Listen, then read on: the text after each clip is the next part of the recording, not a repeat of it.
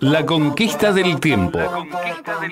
Somos viajeros. Sabemos cuándo salimos. Desconocemos a dónde llegamos. Tenemos inquietudes y necesitamos saber. La conquista del tiempo. La conquista del tiempo. Un programa realizado por estudiantes de la carrera de turismo de la UNDAB. Los martes de 16 a 17 horas.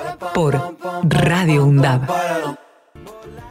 Muy, muy buenas tardes. ¿Cómo les va en este otro programa que tenemos hoy, en un martes 13? Hoy tenemos un programa de honor.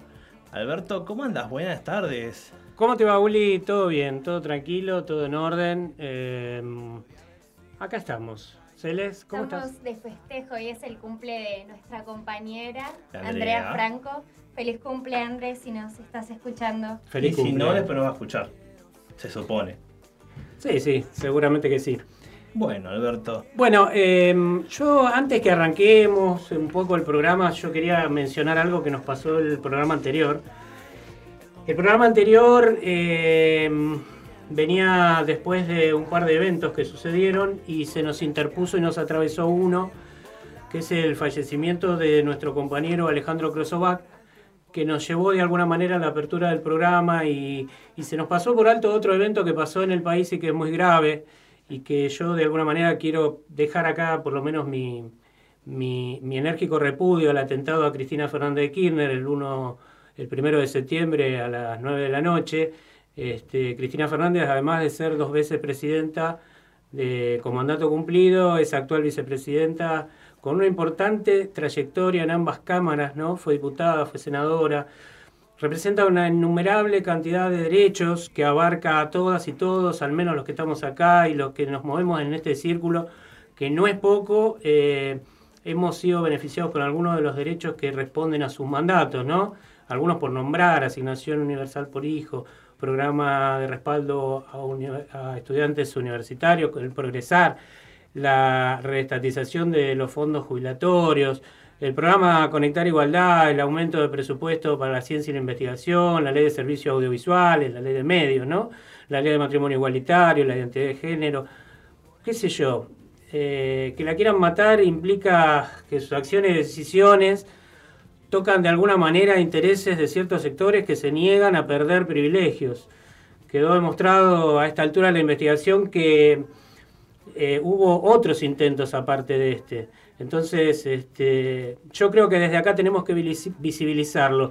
No somos un programa informativo, no somos periodistas, pero tenemos voz este, y tenemos este medio, ¿no? al cual le agradecemos permanentemente, que es este, la UNDAB, la radio UNDAB de la Universidad Nacional de Avellaneda. Y la verdad es que si la ley de medios estuviera eh, vigente ¿no? en su, en su integridad, este, además de este hecho, estaríamos asistiendo de manera natural en los medios a los alegatos de la defensa del juicio por vialidad, que se escuchó toda una parte de manera permanente y, y- de la otra no se escucha nada, ¿no? Hay como un silencio tremendo. Y como dice, como escuchamos mucho a Eve y Estela, ¿no? Sin venganza, pero con memoria, verdad y justicia. Así que bueno, quería dejarlo, perdonen este atrevimiento, y ahora sí, eh, adelante, querías, ¿tenías efemérides? ¿Tenías Tengo algo? efemérides, ¿querés empezar? Porque Dale, dale. Las conoces. No, a ver, Dale. contame, ¿qué Mira. hay hoy? 1788, Nueva York se convierte en la primera capital de Estados Unidos. Ah, mirá, mirá, Sí. no. Bueno. 1847, durante la batalla de... Esa no, la sacamos, la corremos, la quitamos. Dale. Yo puse un cartelito de las que iban Y las que no, tenés las que no. Pero me lo habéis tachado Tenemos directamente. muchas. ¿Querés decir la siguiente? Dale. Y vamos a, Dale. a- Adelante. a. En 1942, eh, el Congreso de Bibliotecarios Reunidos en Santiago del Estero tomó la decisión de conmemorar cada 13 de septiembre el Día del Bibliotecario, pero recién se instauró y festejó públicamente en 1954. Alberto, la siguiente la querés decir vos. Mira, eh, en 1956, según dice acá, ¿no? Eh, dice la, la primera computadora comercial con disco duro. ¿Esa no iba? Tampoco. Ya la dije. Bueno, pero ya está, ya la dijiste, completala. Ya Ya la dije.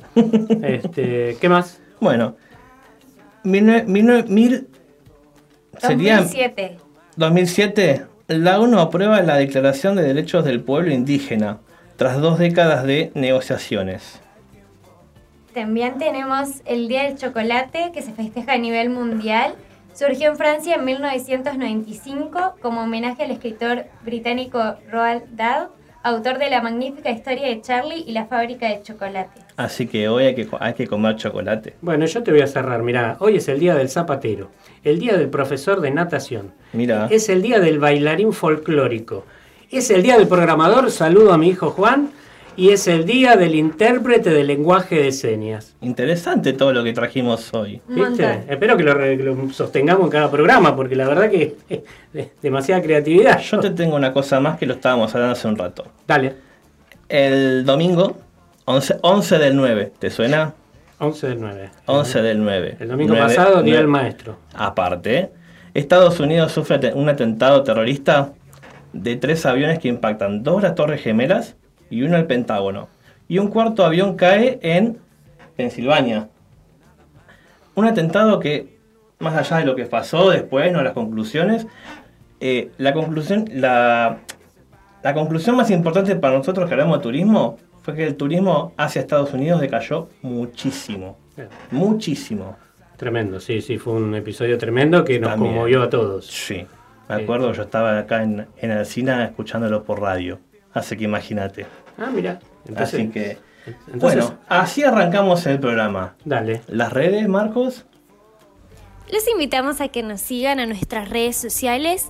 En Instagram aparecemos como La Conquista del Tiempo y bajo, en Facebook como La Conquista del Tiempo. También pueden escribirnos a nuestro WhatsApp 11 35 69 94 57 o el correo electrónico la conquista del tiempo gmail.com.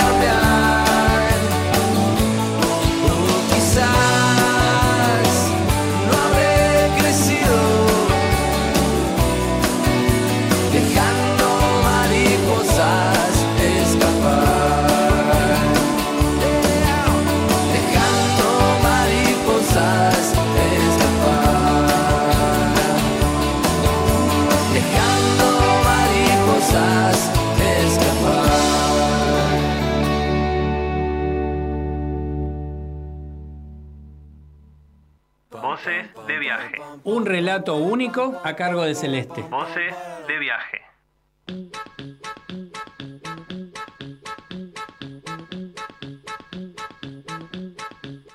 Buenas, buenas, ¿cómo va?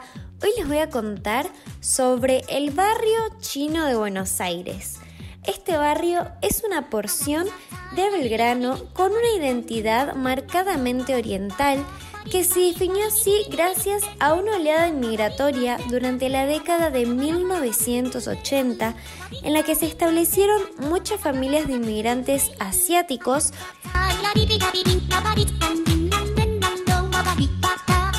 Estas familias chinas cambiaron rápidamente la fisionomía del barrio con la apertura de numerosos restaurantes de cocina asiática, incluso uno de los primeros templos budistas de la ciudad, el templo Chongguan, sobre la calle Montañeses.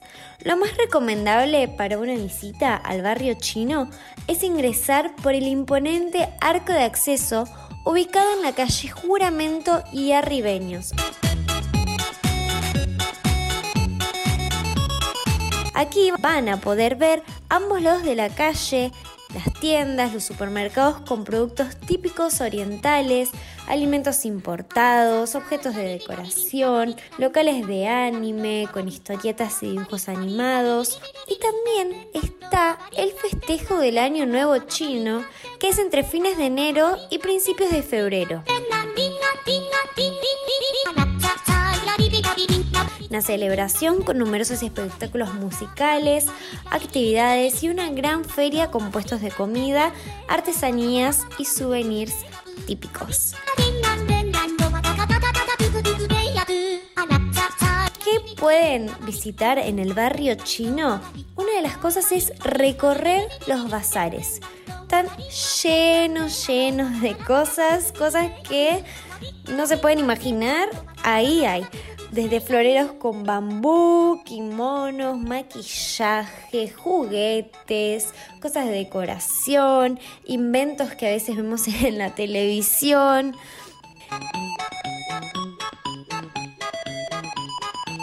Como les conté recién que les iba a decir algo sobre el arco, es elaborado en cemento y piedra y fue traído desarmado de China para ser ensamblado en el acceso de la calle Arribeños. Mide 11 metros de altura, tiene tres niveles de tejas y los extremos de los techos están adornados con dragones. Y cada columna termina con un león de piedra tallado en la base. A los costados del arco se encuentran unas esculturas súper típicas de la cultura china.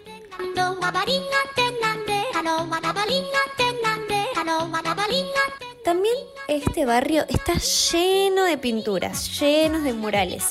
Los podemos encontrar en cualquier lugar, en las paredes de las calles, arriba de los negocios, adentro de los comercios. Están por todas partes. Como también están los bazares, también están los supermercados. Están repletos de cosas orientales. Eh, comidas, hay comidas rápidas ya preparadas, hay comidas empaquetadas, comidas para mm, llevarte. No, la verdad son muchas, muchas cosas. Yo vi una pecera llena de anguilas vivas. No, la verdad a mí me súper sorprendió, pero está lleno de cosas.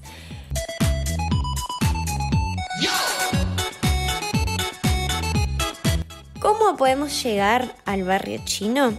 Si viajamos en tren, podemos tomar el tren, la línea Mitre, el ramal de Tigre y bajar en la estación Belgrano C. Y está a una cuadra, real a una cuadra del arco. En subte está la estación Juramento de la línea D y de ahí caminar más o menos unas 7 cuadras. Y en colectivo hay varias líneas que te dejan en el barrio chino, como la 15, la 29, la 42, la 55, la 60, 63, 64, 113 y 130.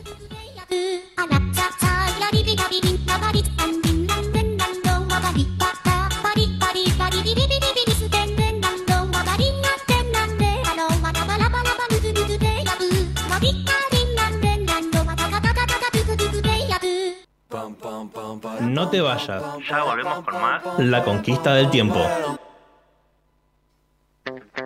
Radio UNDAB. Docentes, no docentes, estudiantes. Radio UNDAB. Voces universitarias. Escuchalas. Escuchalas. Voces universitarias. Radio UNDAB. Radio UNDAB. Radio UNDAB. Emisora universitaria multiplicando voces. Escuchalas.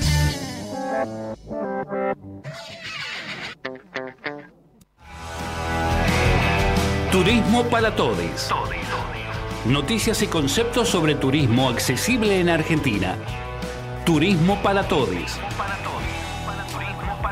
Experiencias desde la perspectiva de los estudiantes. Todos los miércoles de 17 a 18 horas. Por Radio UNDAB.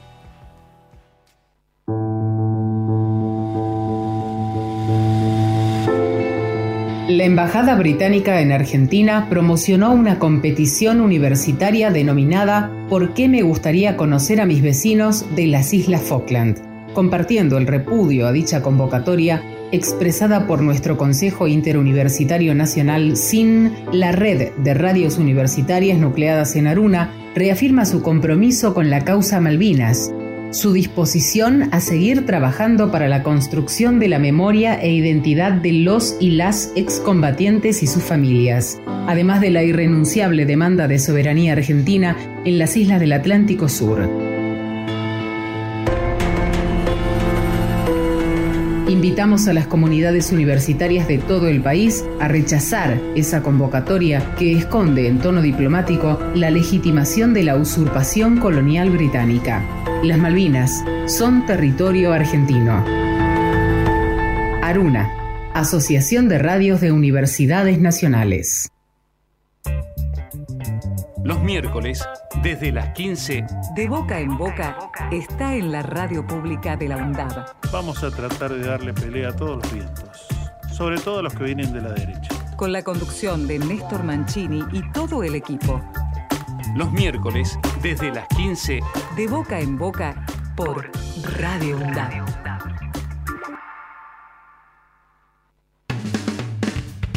Aruna, Asociación de Radiodifusoras Universitarias Nacionales Argentinas. Somos 63 radios en cada región del país. De este a oeste y de oeste a este. Somos radios universitarias. Somos plurales. De norte a sur y de sur a norte. Somos federales. Recorriendo todas las regiones. Somos Aruna. Todas las provincias. Comunicación Federal.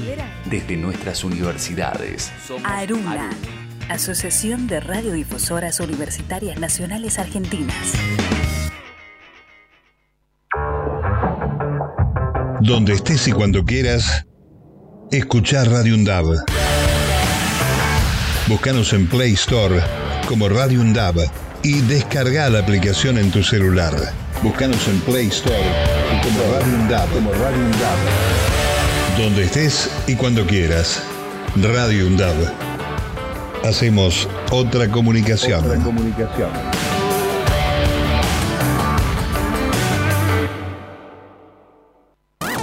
Radio UNDAB. La voz de la comunidad universitaria de Avellaneda. Radio UNDAB. Multiplicando voces. Multiplicando voces. Radio UNDAB. radioundab.edu.ar La radio de la Universidad Nacional de Avellaneda.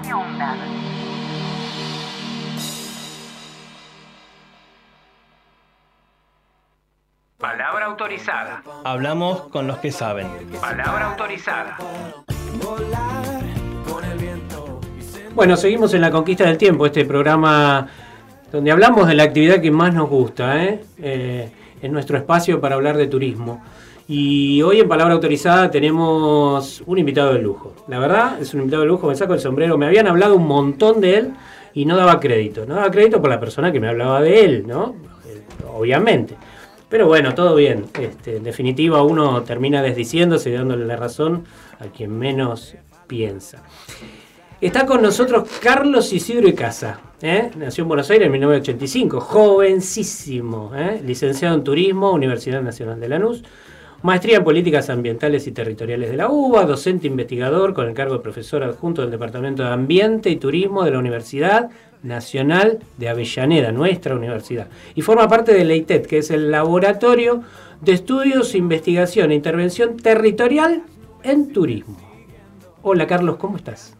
Hola Alberto, ¿cómo estás? Ulises, Bienvenido. ¿cómo están todos, todas? Bueno, saludos también a los compañeros y compañeras que nos estén escuchando y un gusto estar acá en el, en el programa. Gracias por venir, gracias por, por, por esta disposición, ¿no? Por tener el tiempo específicamente para venir, sabemos que hoy tenés este cursada. De acá nos vamos a clase. De acá nos vamos a clase, sí. Eh, vamos a empezar al revés, Marquitos. ¿Vamos con una pregunta de oyente?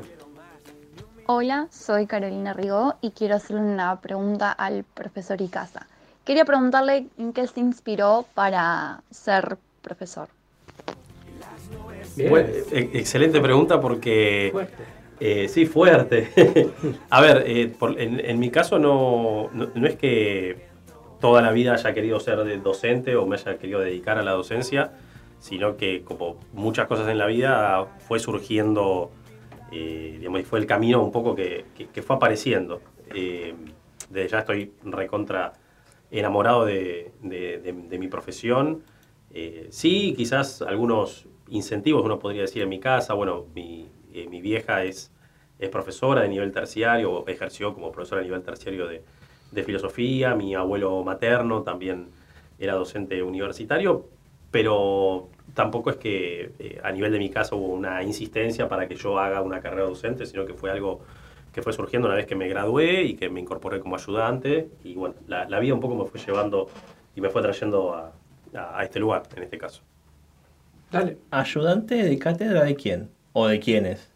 No, era- yo estudié en la Universidad Nacional de Lanús y antes de graduarme, tercer, cuarto año, eh, estaba como ayudante docente de profesores que habían sido, hacía un año o dos años, habían sido profesores míos. En la UNLA, digo, eh, no, Sí, sí, no sí. acá en, en UNDAV.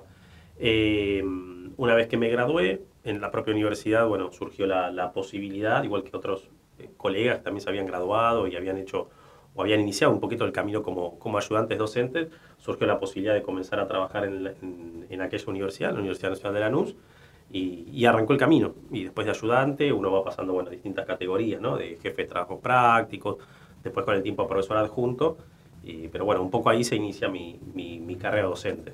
Bien. Aquellos que ya hemos cursado con vos, eh, tanto geografía mundial como destinos mundiales, tenemos la particularidad de haber visto tu pasión. Obsesión, por- casi. Obsesión, bien, me gustó la, la corrección. Por la historia española. ¿Por qué? ¿Cuál Bien. es el motivo? Bien. Bueno, creo que eh, ahí sí, en, en primer lugar, hay una cuestión de carácter eh, familiar, digo, abuelos míos que han, que han nacido, bueno, como muchos de quienes seguramente nos estén escuchando, ¿no? De aquella ola inmigratoria de- que, que tuvo nuestro país.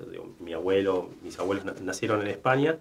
Eh, pero un poco la, no sé si fascinación, pero sí el interés, por lo menos, en, en estudiar España, ahí sí me apareció más de grande, en la medida en la cual empecé a observar que eh, España, en tanto, bueno, un importantísimo mercado eh, turístico a nivel, a nivel mundial, era también un poco, eh, para países como la Argentina o países de América Latina, eh, se lo asumía un poco a veces como una suerte de modelo a seguir en relación al desarrollo turístico, a qué tipo de desarrollo turístico se podría plantear, sobre todo en países, eh, entre comillas, subdesarrollados o por lo menos de carácter, de carácter periférico. Eh, entonces, como que por ese lado, por el, por el hecho de la importancia turística de España, es que me empezó, por así decirlo, el interés, porque en la medida en la cual empecé a leer sobre turismo en España y por qué históricamente es importante, me llevó el camino a, a a la obligación de tener que estudiar la historia de España, sobre todo estu- estudiar, digo, de una manera eh, amateur, ¿sí? digo, consuetudinaria, o sea, en mi casa comprarme un libro, digo, no es que yo haya hecho un curso, ni, ni sea un experto en la materia, ni mucho menos, pero sí es algo que en las clases, eh, con perdón de la expresión, se me escapa en las clases, capaz que están haciendo muchas veces referencias, ejemplos, eh, como, como para ver, bueno, cómo funciona el turismo, digo, en su máxima expresión. Bien. Entonces, por ese lado es que me apareció. ¿Qué tal, Carlos? Acá Buenas. Celeste. Eh, voy a leerte una definición de la OMT y después queremos saber tu opinión personal. El turismo es un fenómeno social, cultural y económico que supone el desplazamiento de personas a países o lugares fuera de su entorno habitual por motivos personales, profesionales o de negocios. Bien, eh, la definición de OMT, a ver, es una definición en la cual en, en su primer parte, por así decirlo, en esto del turismo como fenómeno social, cultural y económico, eh, yo por lo menos, y humildemente estoy, estoy de acuerdo, me parece correcto. Sí quizás, y esto quienes han cruzado conmigo lo, lo deben haber escuchado, eh, me parece que un poco la definición no es tanto de turismo, sino una definición del turista. Porque si yo resumo esta definición, lo que me está diciendo es el turismo es los desplazamientos de personas. Entonces, por lo menos en, en, en esta humilde, humilde aporte, eh, refiere al turismo o resume al turismo, lo remite pura y exclusivamente a decir que el turismo es aquello que hace el turista. Y ni siquiera dice aquello que hace el turista, el desplazamiento en el momento del viaje efectivo. Entonces, la acción de un conjunto de actores que sabemos que forman parte del fenómeno turístico en la definición no aparecen. Bueno, tampoco aparece, por ejemplo, la- toda la creación de lo que podría ser un- una suerte imaginario que evidentemente ocurre en la cabeza del turista, en la cabeza del turista previo al momento del viaje, cómo elige los medios de comunicación, cómo influyen, los prejuicios que pueda tener respecto a un destino, respecto a un país. Entonces, en ese sentido, me parece que la definición podría llegar quizás a, a completarse. Entiendo que también es una definición, digamos, breve y operativa y que seguramente lo mete con esta definición apunta a eso, a tener una definición breve y no una definición, una conceptualización compleja que insuma, digo, otro tipo de, de apertura. Decime una cosa, Carlos, eh, ¿cómo llegaste a decidirte por turismo? ¿Cómo, cómo, cómo, arribas? La, la pregunta. ¿Cómo arribas Bien. a esta actividad? Eh, yo ni bien terminé la, la formación media, la escuela secundaria, ya digamos el, último año, ya estaba interesado en, estaba decidido en estudiar turismo. Eh, no tenían claro en dónde, sí sabía que, que, que quería en una universidad pública, pero bueno, fue como muy cerca, vamos a decir, de la fecha de inscripción que me decidí por, por la Universidad Nacional de Lanús, que es bueno, donde estudié y donde me formé. Eh, pero desde aquel entonces lo que a mí me interesó del turismo es sobre todo el análisis digamos, histórico y geográfico. Que uno también podría decir, y la pregunta válida, y que incluso en algún momento yo también me la he hecho, es, bueno, ¿por qué no estudiaste geografía o historia eventualmente? Y fíjense ustedes que mi respuesta en aquel entonces, ¿cuál era? No quiero estudiar geografía o historia porque no quiero ser profesor, que es lo- a lo que me estoy dedicando hace 15 años. En septiembre de este año son 15 años como docente. Entonces, estudié turismo pensando eh, en, en un desarrollo profesional distinto del cual estoy realizando en la actualidad. Desarrollo profesional igual que estoy realizando en la actualidad, del cual estoy eh, súper agradecido a las instituciones en las cuales estoy trabajando, desde ya la Universidad Nacional de Avellaneda, agradecido a los estudiantes, a los compañeros colegas, eh, porque de vuelta fue un, un desempeño profesional que se fue abriendo y, y en esto, digo, un solo minutito, le- es algo que creo que les va a pasar al conjunto. Imagino que hay muchos estudiantes o, o personas que están en, en distintos momentos de la carrera o que están estudiando, no importa lo que sea. Posiblemente el día que se gradúen, la- el, el desarrollo profesional va a ir por otro lado de lo que uno quizás tenía pensado. Entonces hay que estar, eh, digamos, pre- predispuesto y preparado a saber que quizás el plancito perfecto que uno se armó puede llegar a no ocurrir. Y a veces si no ocurre, está bien.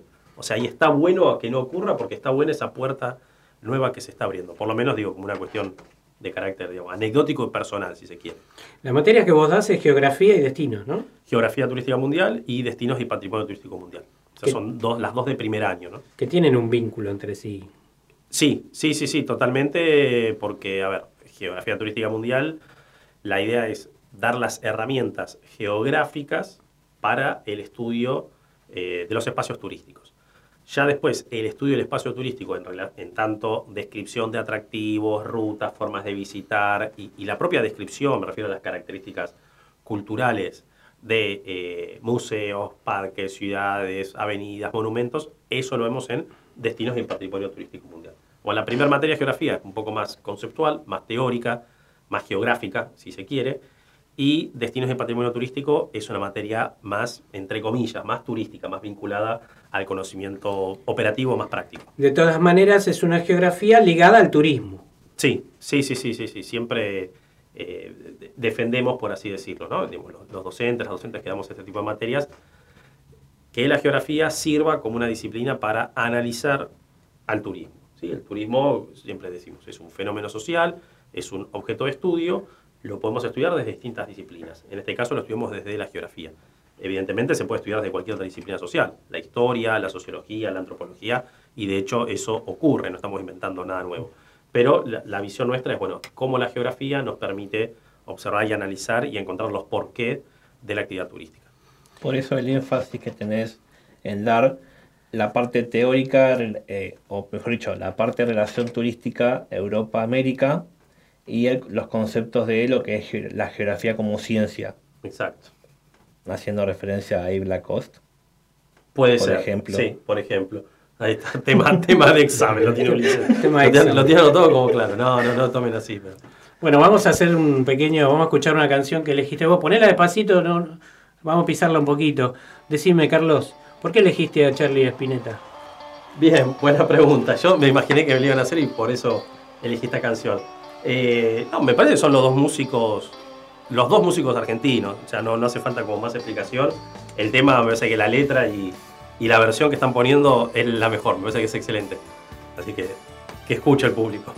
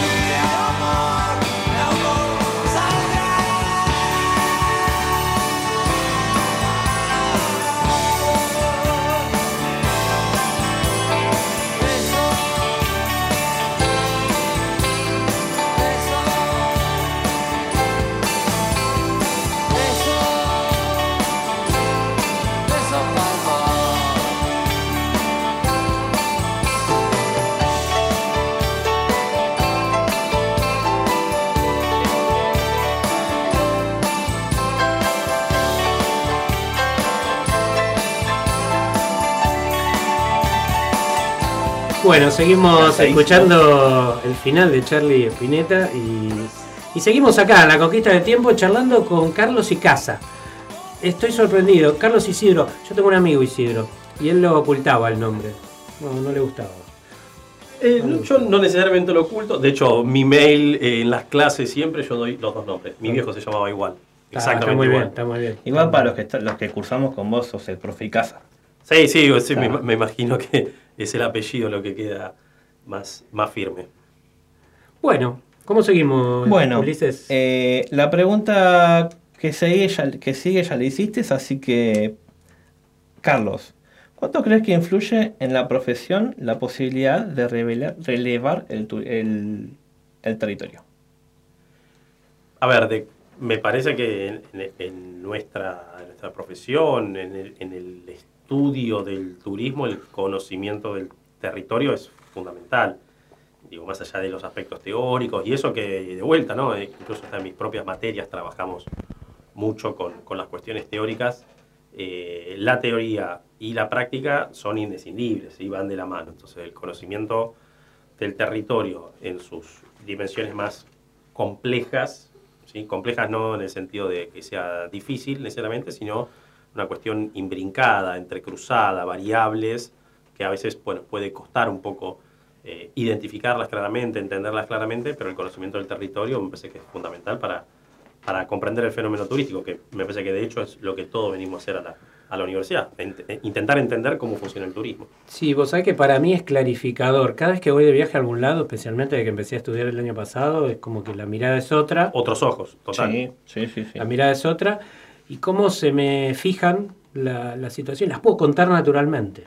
Sí. Que si las tenés que, las lees y las lees y las lees, por suerte hay videos, hay audios, hay de todo, pero la incorporación que haces cuando te trasladas al lugar es muy potente. Bueno, en clase siempre, o algunas veces como que se nos escapa, decimos, bueno, ahora, no sé, en verano, que yo, bueno, el que tiene suerte, se va de vacaciones, viaja y ya va a viajar con otros ojos. No importa si, si te egresaste, si estás en primer año, en el cuarto, si estás por recibirte.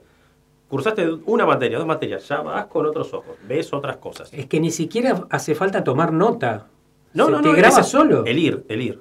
el Se te graba solo, Sí. no es que vas y anotás, ah, sí, No, porque no, descubrí que en tal lado. Se, se te fijan las cosas con, con- con- con otra. Vos vas como un turista común y corriente, Sí. pero vas con un bagaje de que, bueno, cursaste tres, cuatro, cinco materias, eh, hiciste trabajos prácticos, o sea, activaste una faceta, por así decirlo, de tu forma de entender el mundo, que ahí la estás empezando a, a- a agilizar y a profundizar eh, en un viaje eh, totalmente, digo, de, de ocio, ¿no? Donde Claro. estás de vacaciones. Claro, se activó uno de los circuitos de la máquina perfecta. ¿no? Exactamente. Mente. Qué tremendo. Exacto. Es tremendo. así. Ya que estamos hablando de los viajes, ¿cuántos países conoces? No, no, no tantos, eh, tendría que hacer la cuenta, pero No, serán unos, unos 6, 8 países. sí, Bien. no, no tanto. Dos de Sudamérica, Brasil y, Brasil y Bolivia, de Sudamérica, y después en el continente europeo, España, Italia, Francia, Alemania, República Checa y Reino Unido. Sí. España no podía faltar. España, no, no, no. no, Y pero España es la entrada al continente europeo. Muy bien. Es muy, bien. ¿Viste cómo- Muy bien, muy bien. Estuve Eh, me asombra, a veces me asombra. ¿Cómo estudia este tipo? Y con respecto a los países que conoces, ¿tenés alguna anécdota en particular, rara? Y... Eh, anécdota, sí, bueno, no sé si rara, eh, pero sí me acuerdo una vez eh, viajando solo en, en España, el primer viaje que hice, que fue por, por una beca del Ministerio de Educación en el año 2011, fin de 2011. eh, no una situación rara, pero sí en el momento, yo la verdad es como que dije, me puse todos colores, porque fue, digamos, un, un agente de, de policía, de civil, que me pidió el pasaporte. Y que yo Bueno. en el momento como que recé, y bueno, espero tenerlo a mano. Era en un tren, una persona que estaba al lado mío, vestida obviamente común y corriente, y yo, ¿qué hace esta persona acá? ¿Qué hace? ¿Qué hace acá? Y cuando me giro para mirar, estaba con la placa de policía y me dijo, documentación. Y yo estaba con barba, bigote, pelo largo, no sé qué le habré parecido, bueno, le mostré el pasaporte, pero bueno, como que en el momento la verdad que fue un minuto igualmente, pero, pero como que fue medio incómodo, por así decirlo, Sí, sí. sorpresivo por lo menos. Estaba solo y... Sí, sí, debe, debe ser, debe ser fuerte estar tan lejos de casa. y- En el momento como que pensé, dije, ¿y si no hubiera tenido el pasaporte o el tipo me decía, bueno, mire, eh, aguanta un momento, tenemos que llevarlo a tal lugar? Y digo, ¿y qué hago? ¿A dónde voy? Dentro de todos esos viajes que hiciste, ¿siempre hiciste varios solo, así como, como para Para ir No, a no, no, conocer? en, gen- en Siempre general. en familia. Sí, sí, en general con, con familia o amigos. Es, esa experiencia esa de, de la beca sí fue solo, porque bueno, iba becado para, para ir a estudiar allá a una universidad y, y en ese sentido el viaje fue solo. Pero después no, los otros viajes que fui haciendo fue con, o con mi pareja o con familia. Y en la sumatoria, ¿cuántos días le dedicaste a España? Eh, en el momento de la beca fueron dos meses que estuve. que No, en, estuve to- en total, cuando yo te digo a España, ¿cuánto, ¿cuántos días estuviste en España en total? en, De sumando tu todo- vida, de tu vida. Y habrán sido, no sé, tres meses en total. Digo, Bien. los dos meses de la beca más algún que otro viaje ¿Y más. llegaste a recorrerla casi toda?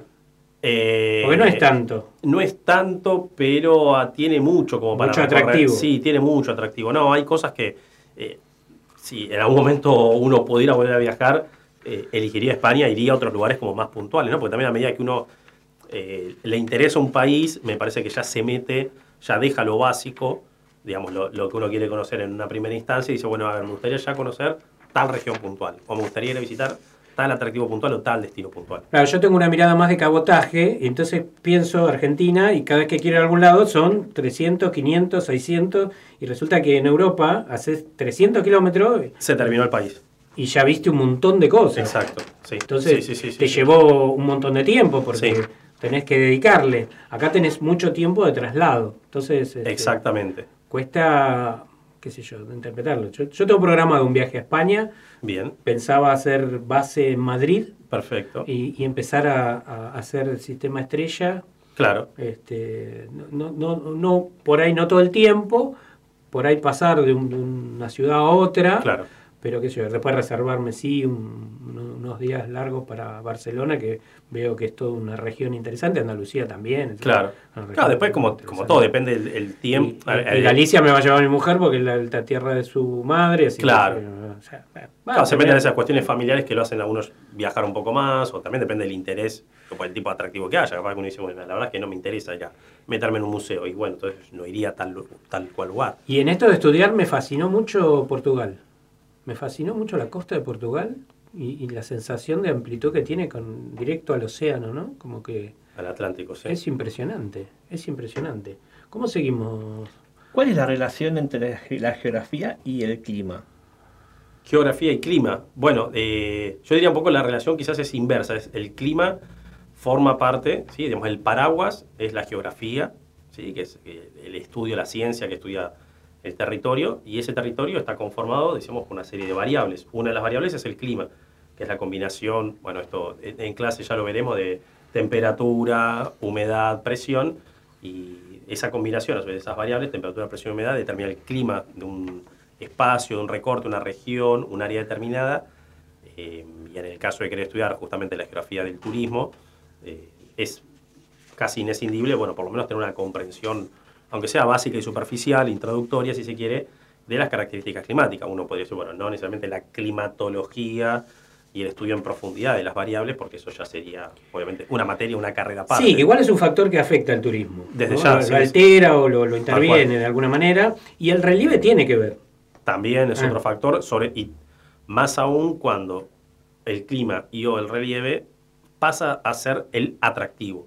Claro, Pensemos en un, en un destino de sol y playa, Claro, bien, claro. donde el atractivo es la combinación del relieve con el clima. Entonces, cualquier alteración de esos factores directamente va a cambiar form- el formato de turismo. Si uno piensa, no sé, recién Alberto decía, bueno, en un momento me gustaría visitar Madrid. Bueno, quizás en el tipo de visita que él esté pensando, estoy seguro que quizás el clima y el relieve no formen parte tan determinante.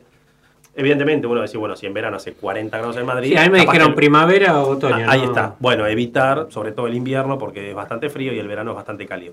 Pero el atractivo no es el clima. En el caso, digo, de Madrid, como ciudad, sino que el atractivo pasa a ser, no sé, los monumentos, No, plazas, lo cultural. Lo cultural, exactamente. Pero en los destinos en donde el atractivo es, entre comillas, lo natural, relieve y clima, forma parte, de vuelta, inescindible eh, y sin manera de disociar de lo que es el fenómeno turístico. Cele. ¿Podemos considerar que la Argentina tiene o posee una geografía destacada, privilegiada o particular? Bien, una, es una interesante pregunta por muchas cuestiones. Eh, porque siempre, a ver, siempre en nuestro país, efectivamente, y, y- y quienes hemos estudiado, hemos hecho la escuela media en la Argentina, primaria, siempre se nos digamos, eh, no, no quiero decir machaca, pero sí siempre se nos forma mucho en esto de que, bueno, la Argentina posee vastos recursos naturales, eh, que posee todos los climas, todos los relieves, que todas las regiones, que todo lo que se ve en el mundo lo podemos tener y lo tenemos dentro de los límites eh, de la República Argentina. Yo me atrevería a decir que sí, que tiene una geografía particular, producto de su ubicación geográfica, bien, pero también me atrevería a decir que hay muchos otros países del mundo, incluso mucho más pequeños que la Argentina, que en primera instancia, bueno, tienen un único tipo de relieve, bueno, tienen un único tipo de clima, pero que también hacen valer esto de su variedad geográfica. Y voy al caso, y una vez más, el caso de España, un país súper chiquitito en relación a las dimensiones de, nuestro país, pero que ellos igualmente, uno lee los materiales que, que- que leen los españoles a los 10 años en la escuela y se los forma también con esa... Por eso digo, es una forma también de formar ciudadanos orgullosos de su país, el sentido de pensarlo, bueno, nuestro país, sea Argentina, sea España, ¿sí? tiene unas características geográficas peculiares. Entonces, en pos de esto tenemos que formarnos, tenemos que defenderlo. En el caso de Argentina, me parece que, que, digo, más allá de esa cuestión eh, pedagógica, didáctica, de aquellos primeros eh, años de guardapolvo blanco, por decirlo de una manera, eh, es algo real y objetivo en el caso de nuestro país. Eh, y esto, Sí, sí. sobre todo, está basado en el hecho de que la Argentina, para ponerlo en estos términos, arranca en el Trópico de Capricornio y termina en el Polo Sur. Por lo tanto, le da una variedad. Ya eso, ya solamente ese dato, le da una variedad climática que otros países no poseen. Claro, claro. Te saco de tema y vamos redondeando. ¿Me puedes explicar por qué los uruguayos, teniendo el mismo río que nosotros, tienen una costa mucho mejor que la nuestra, por lo menos? Yo comparo Colonia y Buenos Aires. Eh, eh, tiene una pl- explicación geográfica eso, ¿no? Más allá de la mugre que hacemos nosotros o la, o la falta de, de- Eh, de inversión. A ver, eh, e incluso lo- los geógrafos más, más fanáticos, digamos, más geógrafos, inclusive ya nos empezarían a corregir, porque ya nos dirían que el Río de la Plata no es un río. Si ya últimamente se está diciendo, bueno, no, el Es Río un de la Plata. estuario. En realidad, claro, en realidad es un estuario. De los dos ríos principales, eh, el Paraná de- y el Uruguay. Exactamente. Pero bueno, es Río de la Plata, lo hemos llamado así históricamente, el Río de la Plata. A mí me parece que ahí lo que juega en la diferencia eh, entre el lado argentino y el lado uruguayo es que mm, la Argentina atravesó durante el siglo XX eh, un proceso industrializador, que básicamente tuvo lugar en el área metropolitana de Buenos Aires, en las orillas, incluso también uno podría citar Riachuelo, el. Riachuelo, claro, y todo, digamos, todo el corredor que en realidad arranca en La Plata y va hasta Rosario. Bien, digo, con localidades un poco más, más, más o menos importantes, pero son todos esos 200, 300 kilómetros. Del lado uruguayo no ha ocurrido un proceso de esas características, o por lo menos no ha ocurrido... No sobre esa costa. Exacto, claro, no- en las dimensiones de nuestro No, país. Bien, entonces eso ha implicado eh, un uso del río distinto. Eh, quizás del lado uruguayo el uso del río estuvo sí desde siempre más pensado como un uso recreativo, turístico, por lo tanto el respeto en tanto recurso natural fue distinto del uso que hicimos de este lado del río de la Plata, en donde si bien en un momento estaban ¿no? los balnearios populares, la costanera, la propia ciudad de Buenos Aires, a medida que avanzó el proceso industrializador, década del 30, 40, 50, hubo un abandono del río, bien, y se empezó a pensar la ciudad, como todos sabemos, de espaldas al río. Y eso implicó que la ciudad ya dejó de ser, digamos, el río dejó de ser algo, entre comillas, importante para esa configuración de ciudad que tuvimos durante casi todo el siglo XX y, hasta atrevería parte del XXI. Y ya que estás, que vos, la- vos con tu experiencia lo que tenés claro, ¿me podés marcar las dos líneas? ¿Dos líneas? Del Río de la Plata. La línea argentina y la línea uruguaya. Marcarlas. Con el mar. ¿Dónde cambia? ¿En San Morombón? Ah, y el otro lado es Punta del Este. La, la punta es Punta del Este. ¿De este lado del río? ¿Y de No. aquel lado es Del lado... de la Brava la Mansa? Del lado, claro, Punta del Este es la punta donde inicia la línea punteada, la línea imaginaria que corta el Río de la Plata y que llega Pero hasta... no, no, no se corta antes visualmente, ¿no? No. Visualmente digo porque los colores de las aguas, viste, van cambiando. Sí, pero los no, oleajes no, no, también. la- la- la- Piriápolis es río. Eh, exactamente. ¿Sí? Sí, sí, sí, sí. Entonces- la punta, o sea, la punta donde pasa la línea es Punta del Este. Mirá. Del lado uruguayo. Sí. Y, y en nosotros, San Mormón, San Es Clemente. la- a la altura, claro, eh, si no me equivoco, se llama Punta Raza. Punta Raza. Si no me equivoco. Ahí está la división. Eh, que creo que hay un faro también, o había un faro por Sí, lo está, menos. está, sí. eh, al, claro, cerquita de San Clemente. Claro, al cierre de Bahía San Borombón. Exacto. Ahí es donde cambia. Sí. Obviamente el color, digamos, después Digo, y esto puede ocurrir. El color son los sedimentos y se contamina uno con otro. ¿no? Claro, y la marea y la fuerza que pueda llegar a tener el Río de la Plata desembocando, ¿sí? O en este caso el mar argentino ingresando, eh, como ocurre con la sudestada, ¿no? Con el viento sudestada que justamente empuja el agua del río hacia arriba y lo que provoca inundaciones y este tipo de cuestiones. Carlos, muchas gracias. Gracias a ustedes. Vamos a volver a convocarte porque tenemos más Bueno. preguntas, pero no nos da el tiempo. Pero falta algo.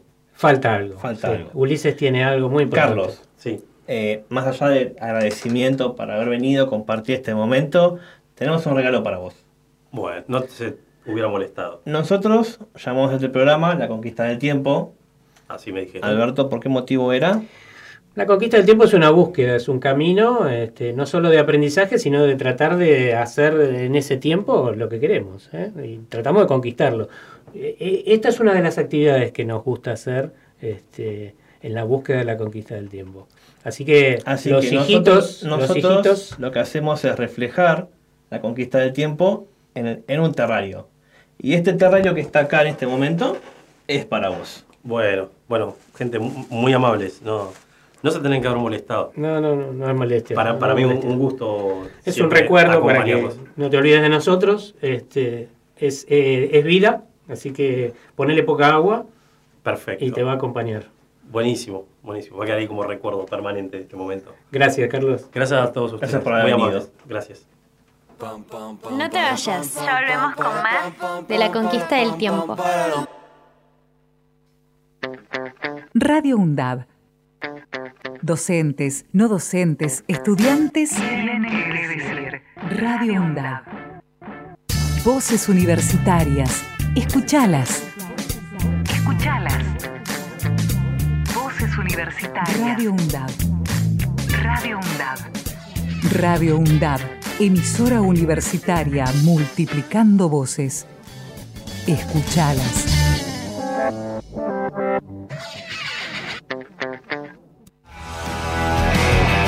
Turismo para Todes. Noticias y conceptos sobre turismo accesible en Argentina. Turismo para Todes. Experiencias desde la perspectiva de los estudiantes. Todos los miércoles de 17 a 18 horas. Por Radio UNDAB.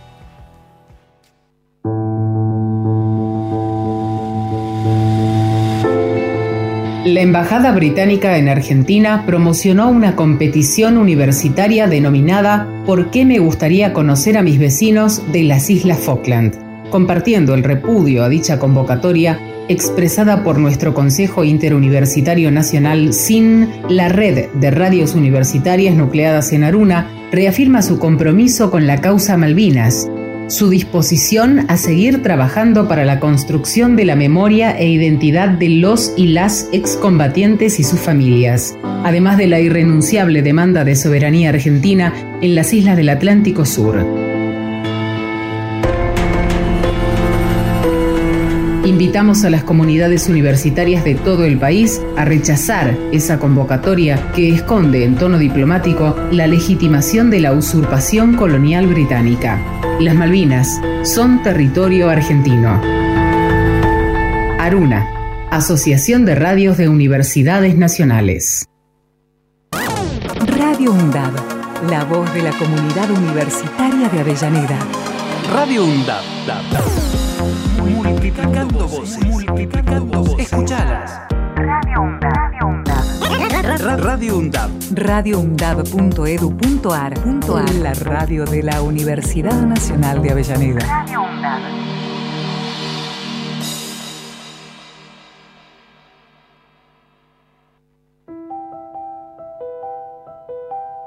No debemos de pensar que todo es diferente. Mil momentos como este quedan en mi mente.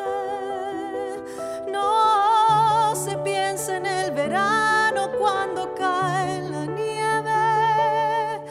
Deja que pase el momento y volveremos a querernos. Jamás la lógica del mundo nos ha Un futuro tan incierto nos ha preocupado.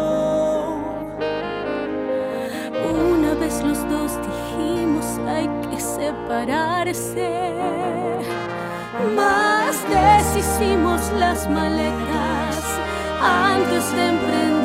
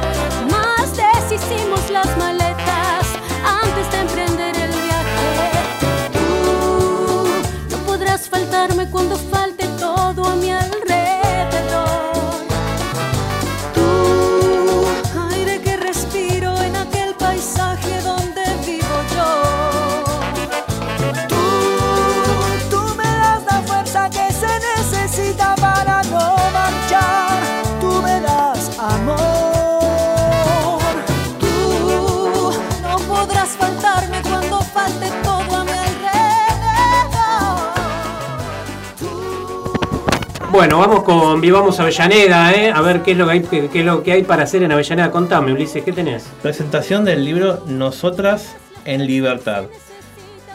Participan Mini Di Gianni, Ramona Albornoz, Berta Oren e Isabel Echeri de la colectiva de Expresas Políticas de Villa Devoto, martes, 10 martes 13 del 9, o sea, hoy a las 18 horas. Muy bien. 12 de octubre, 2.34. Taller abierto a la comunidad, promoción de la salud y prevención de enfermedades HIV y TBC. Miércoles 14 del 9, 18 horas, San Martín 797. Bien. ¿Qué más? Hay que hacer la inscripción en escuela económica popular. El martes de la semana que viene se festeja de 2 a 5 de la tarde el Día de los Jubilados en Parque La Estación, en Güemes al 700. Va a haber bailes, sorteos, música y muchas sorpresas. Vamos con las recomendaciones artísticas del Teatro Roma. ¿eh? El jueves 15 a las 20 y 30, El Recurso de Amparo, la obra escrita por Laura Oliva y dirigida por Javier Dulte, que aborda a una hija que imagina un juicio contra su madre. Y el viernes 16 del 9, 20 y 30, mi, mi- ídolo, Juan Carlos Baglietto, Lito Vitale, 30 años de hermandad musical. Excelente, excelente. Perdón, esto está el 17, el 17. Esto está el sábado 17 a las 21 horas. ¿eh? En el Teatro Roma. Este, también está Tornamore de Agustín Meneses. Las entradas se venden o por Plateanet o en el teatro. ¿eh? También está Roma y las infancias, el sábado 17 a las 16 horas. Todo tiene ritmo, un espectáculo musical con Martín Hop y con Santiago Comín en el marco del ciclo de Roma y las infancias. Las entradas también se retiran en boletería el mismo día hasta agotar la capacidad de la sala. Todos los viernes y los sábados a las 9 de la noche en la Casa del Bicentenario, Colonia Beruti, Avellaneda. Está la Milonga los viernes y la Peña Folclórica los sábados con un costo de 300 pesos la entrada. Bueno, me quedó pendiente, no me saques del aire, Marquito, ya nos vamos, por favor. Me quedó pendiente. Iba a leer algo de la radio universitaria, el libro de Mario Giorgi, pero bueno, lo dejo para la próxima. Quiero contarles que tuve el honor de participar del Mutant Tour, que es un trabajo conjunto con la Secretaría de Extensión Universitaria de la UNDAV de las carreras de turismo. En este caso fuimos con la Asamblea Popular Plaza Dorrego de San Telmo y lo que se trata es de salir a recorrer la ciudad, la historia y el patrimonio con personas en situación de calle. Señores, quiero estar del lado de la vida del Mutant Tour. Es espectacular, es espectacular. Y tenía más cosas para contarle, como que la semana que viene cumple 45 años el Museo Municipal de Ciencias Naturales Vicente Di Martino de Montermoso. No sé si vengo, ¿ah? Me invitaron, este, Y en definitiva, mm, me parece que me voy a Montermoso.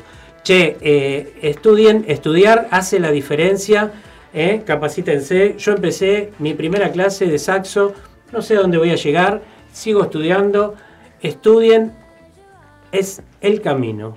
Llévalo, Marquitos. Gracias, Marquitos. Sin vos no sé nosotros qué.